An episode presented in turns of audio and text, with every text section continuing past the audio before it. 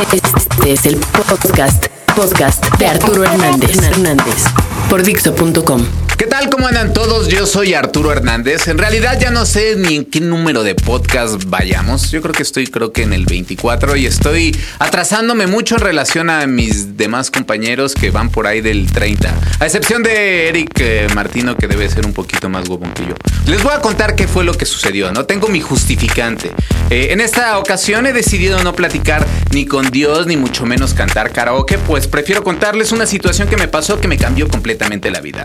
Eh, eh, a ver cómo empiezo.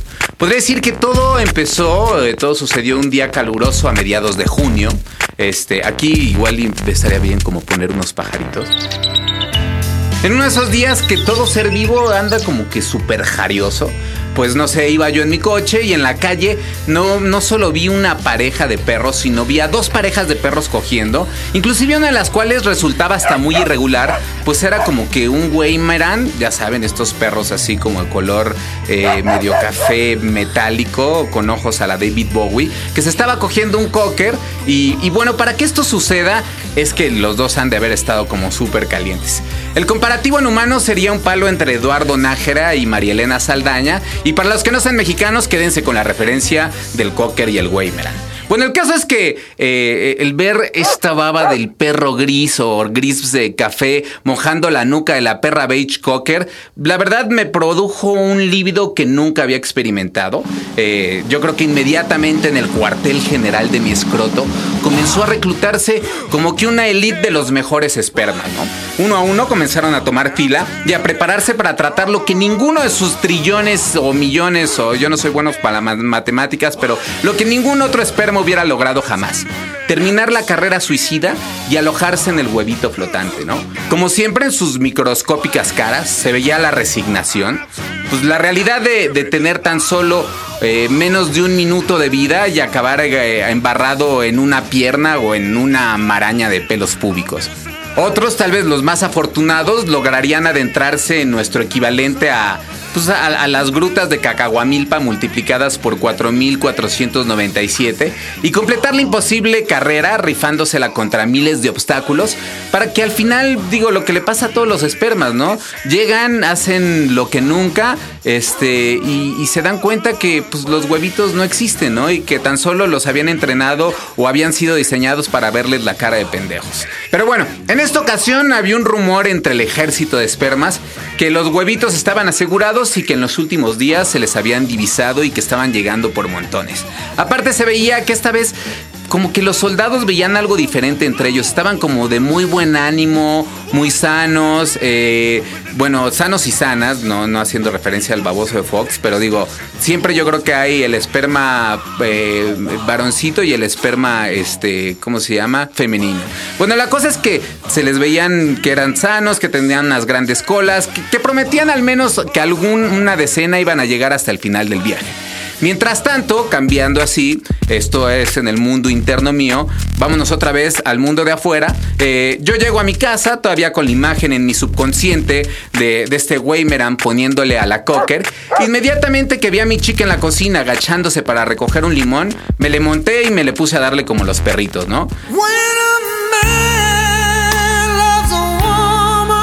Así pum, pum, pum, pum. Nuestras este, rodillas y nuestras manos empezaban a enfriar eh, y oliendo a maestro limpio a causa del mosaico que, estábamos ahí tocando. Y bueno, yo calculo que habré bombeado unas, este, pues entre unas 3.400 veces, eh, porque no sé, sentía ya un poco la espalda baja que, que estaba doliendo. Y fue tal vez en el momento entre el bombeo 3.401 y el 3.405 que sentí cómo se disparaba el cañón y soltaba al elite de de, Jocoque aventurarse y, lograr lo que nunca antes se había logrado, ¿no? Hospedarse sin pagar todo incluido en el hotel más mágico del mundo, ¿no? Este, creo que no hay cosa más maravillosa que haya inventado Dios. Y si no, pregúntenselo.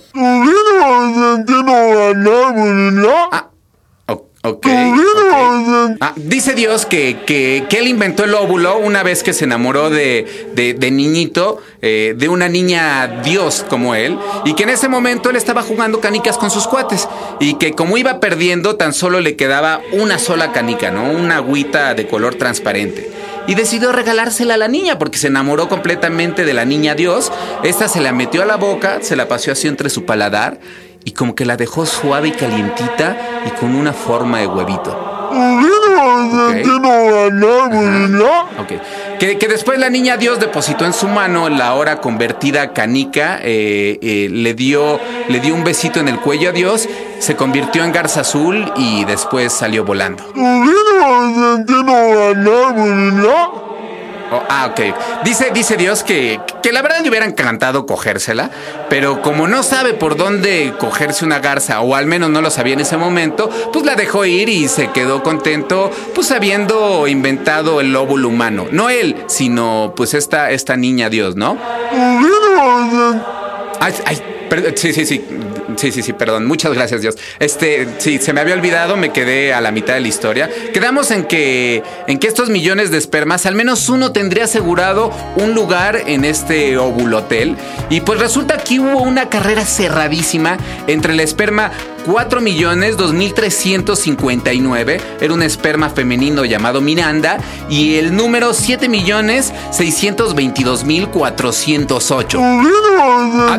Ah, sí, sí, sí, sí, sí. Perdón, me dice Dios que era el 407.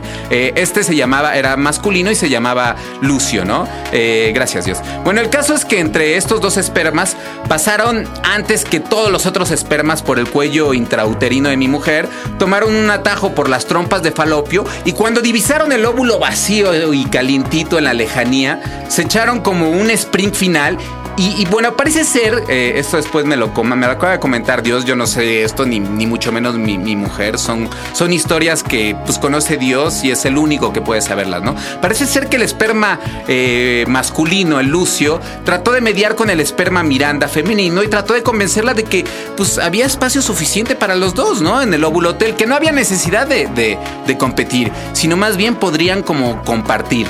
Pero el esperma femenino Miranda, este, haciendo pues feo, como son prácticamente todas las mujeres, eh, pues no le hizo caso. Eh, y sintiéndose aparte también, eso también tiene un poquito de razón hacia ella. Sintiéndose más cercana al lóbulo que el esperma lucio, volteó a verlo con una mirada de, brother, ya te la pelaste, alzó su larga cola y se enfiló con todo hacia el, hacia el óvulo.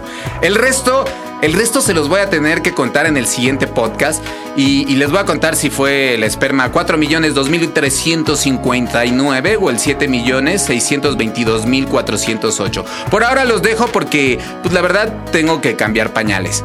Ok, muchísimas gracias Dios. Dios me dice que a todos aquellos que acaban de ser padres, que el paquete de Hoggies en la comercial está a 75 pesos, el paquete de 50. Así que aprovechen. Muchas gracias Dios.